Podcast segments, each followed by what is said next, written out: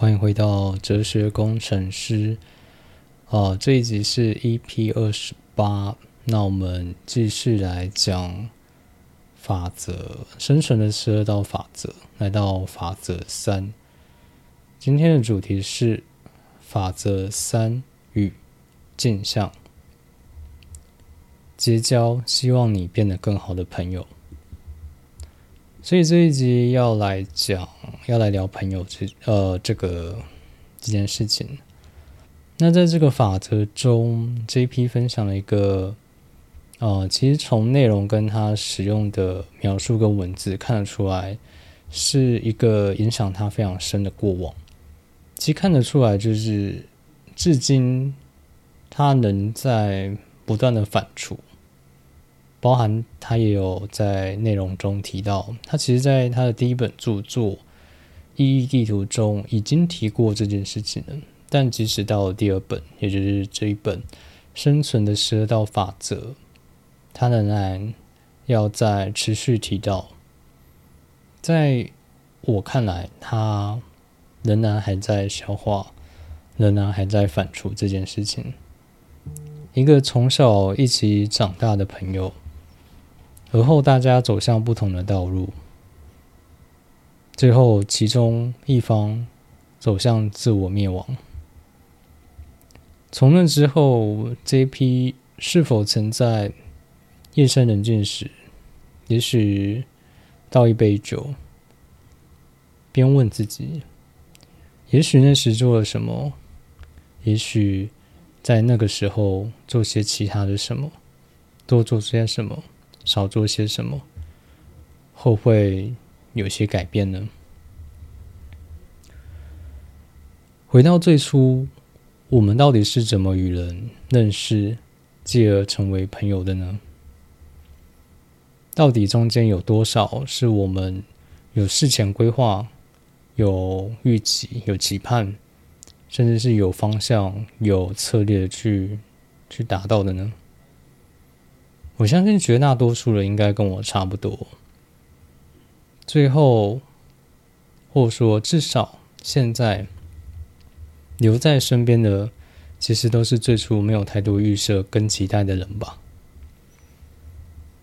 当你向前迈进时，一切都是未定数，而甩掉旧习性，跟有上进心的人结伴同行，建立新的、更好的习惯。J.P. 在书中这样提到，并且提到说，他以为每个离开家乡人都会有，也想要这种稳诺重生的经验，但事实往往并非如此。我有个大学时候认识，至今其实也也认识十几年的朋友了。他对我来说是个蛮神秘的人，蛮神奇的人。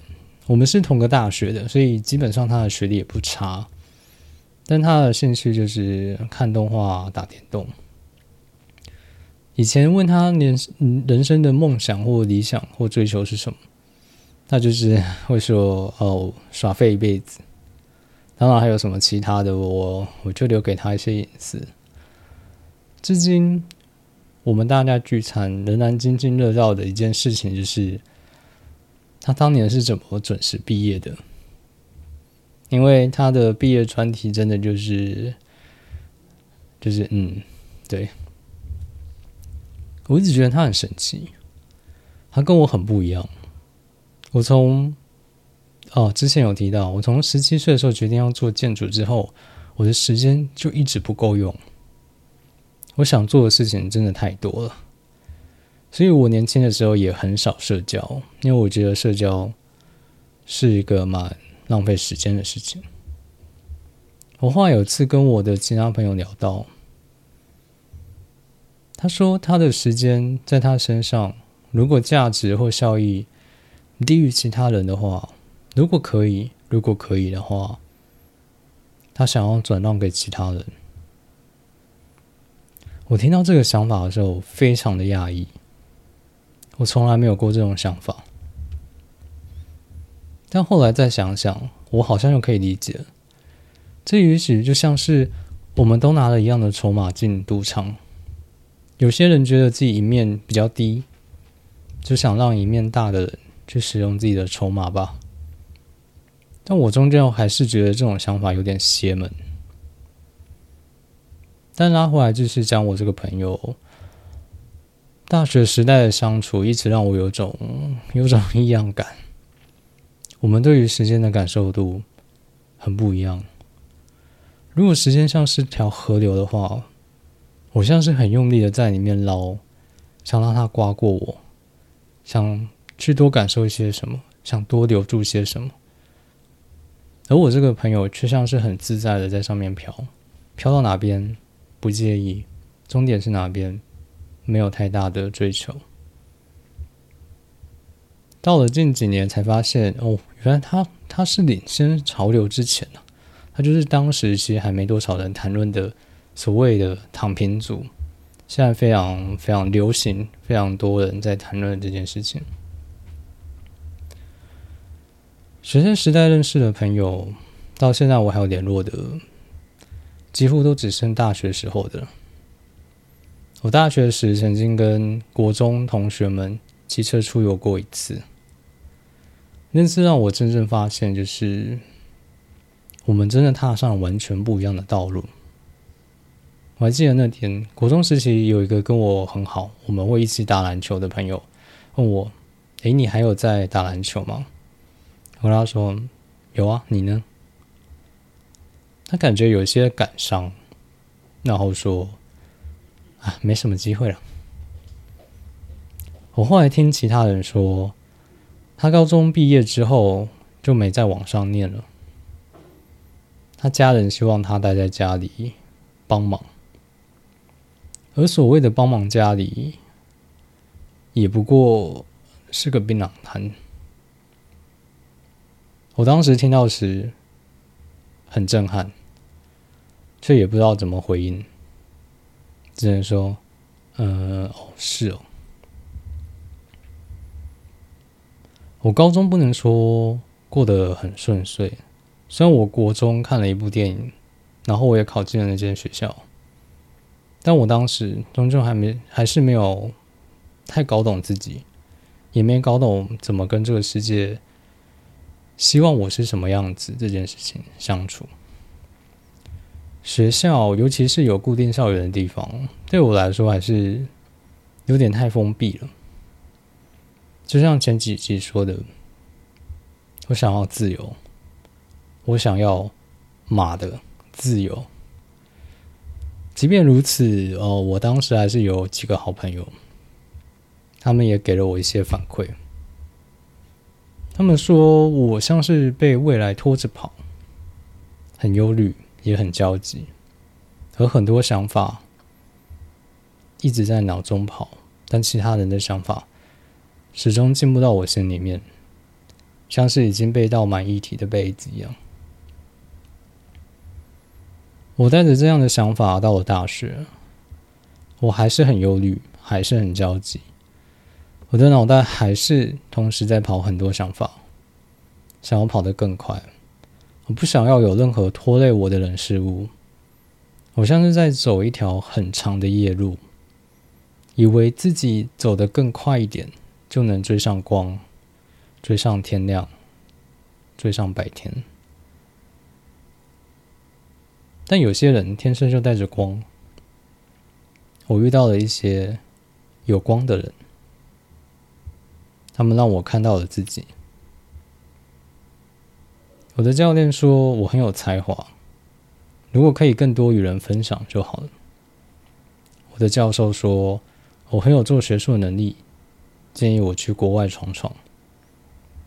我的社团学妹说谢谢大学时对她的多方照顾。但同时，我疏于对自己系上直属学妹的照顾。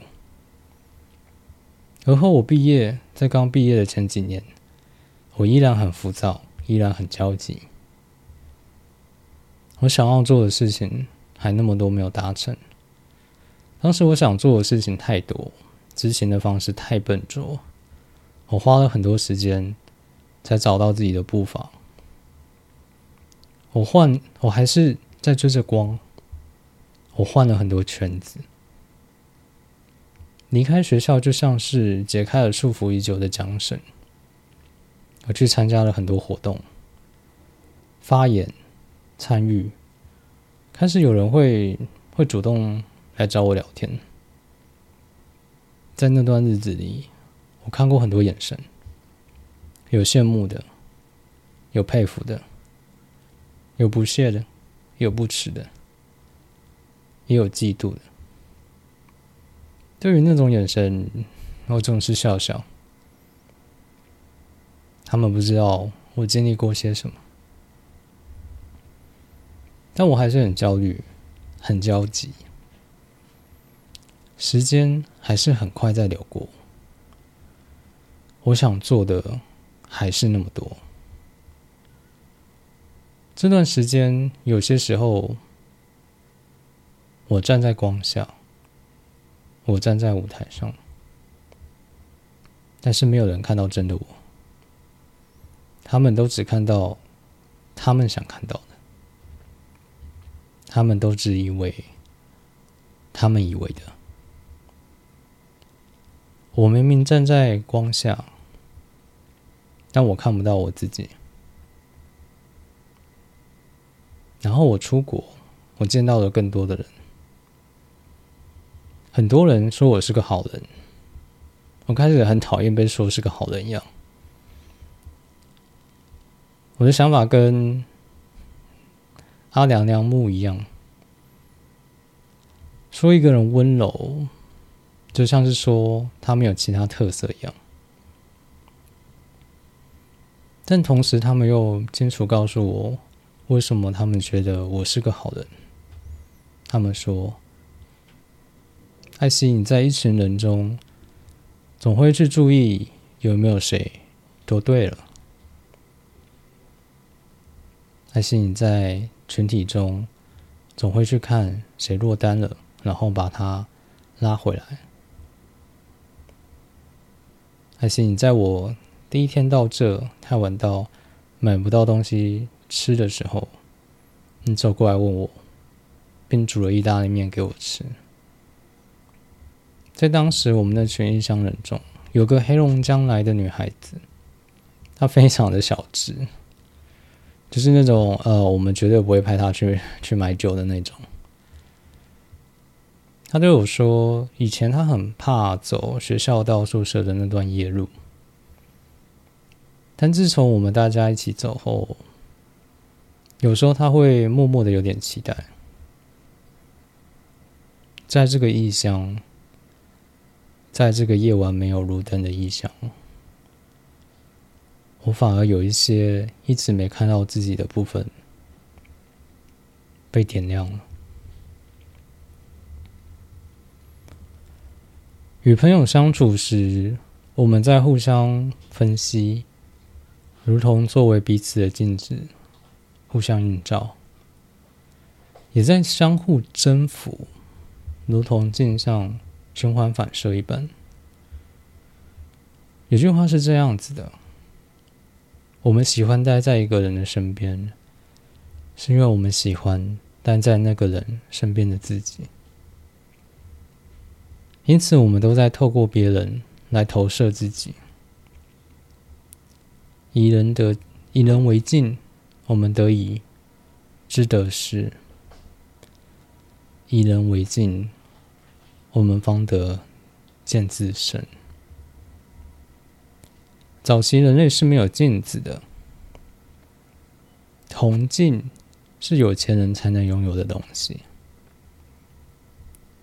大部分人是只能透过水面的投射，透过这个投射去稍微的整理自身的样貌，通过这层历史。大家大概可以理解，为什么早期的画作大多是肖像画，有钱人去雇佣画家将自己画出来，然后透过这张画去想象自己。但大部分人对于自己形象的想象，还是来自于身边人给予自己的反应。反馈，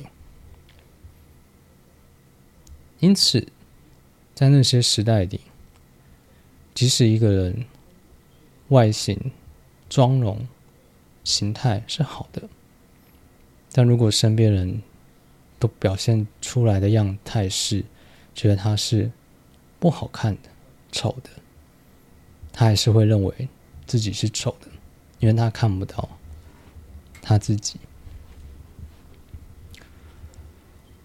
那么问题来了，如果有一部分的人表现自己是好看的，而又有另外一部分的人表现自己是难看的，我们会选择和什么样的人为伍呢？针对这个问题，最合理的答案应该是选择和。认为自己是好看的那群人为伍吧，是吧？但现实往往却不是这样运作的。为什么呢？因为即使认为自己好看，甚至这样的人是大多数，认为自己外在条件差的人。依然存在，而认为自己好的人，会产生对自身、对我这个个人的期待，而跟这些认为自己好的人相处，一定程度表示自己要维持那样的期待，或持续维持这样子的好，或至少有呈现一个好。的人该有的言行样态，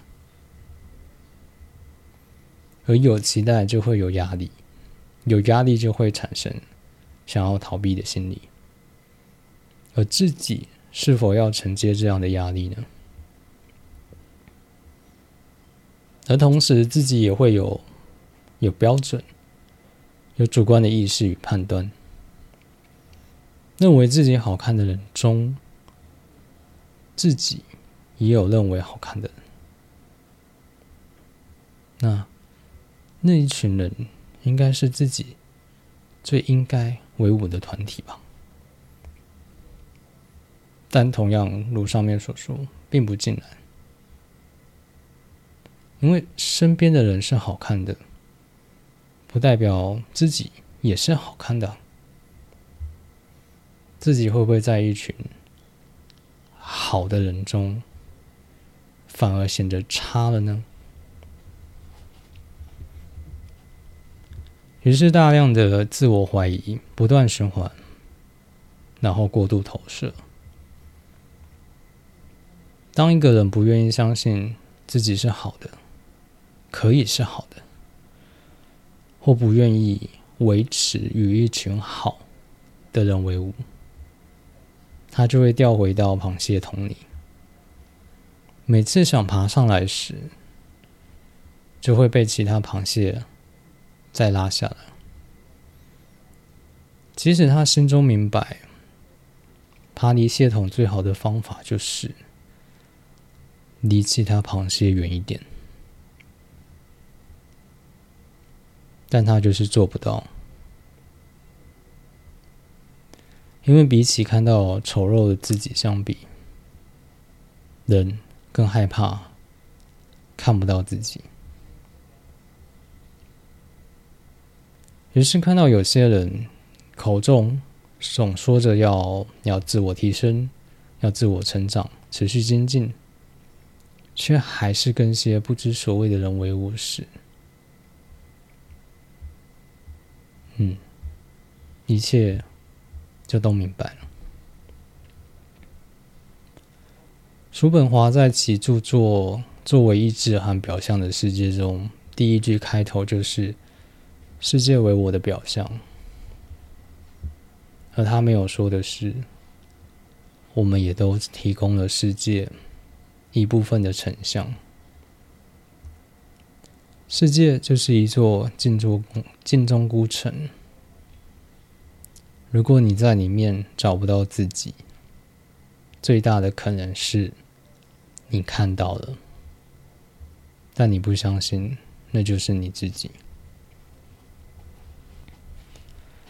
回到我朋友的故事，这么多年来，我们还可以持续是朋友。某个程度来说，是因为他没有做极端自我破坏的行为。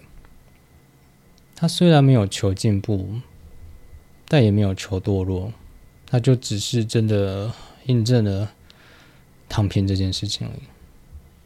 他中间也经历了一些事，后来跑去日本工作，虽然还是用。躺平的心态过日子，但我自己也经历了一些，我走在自己的道路也跌跌撞撞，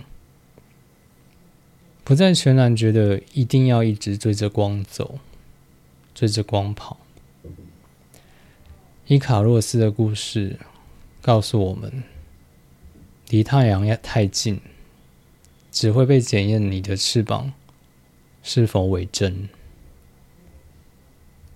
而近期最后一次碰面，我这个朋友却告诉我，他想要去挑战游戏业。我们当时在吃饭，我口中一盆一口茶，还是一口饭，差点就喷了出来。我一堆朋友从里面转行出来，就你这不新鲜的肝，怎么会想要跳进去？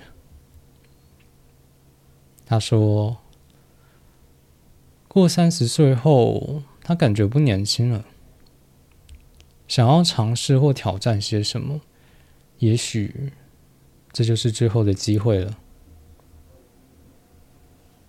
我听完他的陈述后，点点头，并告诉他：“如果需要任何协助，再请告诉我，我会看我能做到些什么。”现在这个时间点，也许他已经回到日本了。穿过我们十几年的交情，至今我见过许多眼神。他的眼神不特别炽热，但起码他花了也许多一点的时间，但还是想要去挑战些什么。而相比 J.P. 在这个法则中分享他的朋友的故事的结局，我想我多少还是带点幸运的吧。如果你想要看见自己，甚至希望看到更好的自己的话，那么这件事就很重要，那就是结交希望你变得更好的朋友。即使在这样的朋友身边，绝对不轻松。那这就是今天的呃一般课程的内容。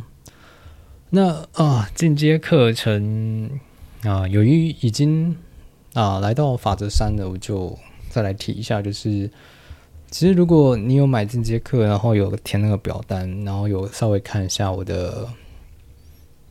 呃，进阶课的一些陈述的话，呃，也许有已经有注意到，就是我其实，在规划每四章的时候，就是有十二章嘛，生存的十二道法则有十二章，每四章我其实有稍微抓一个主要的呃主轴大方向，就是按照见自己、见天地、见众生的阶段，所以其实呃。到法则三了，但其实我这个第一部分的进阶课，其实重点都还是在谈见自己。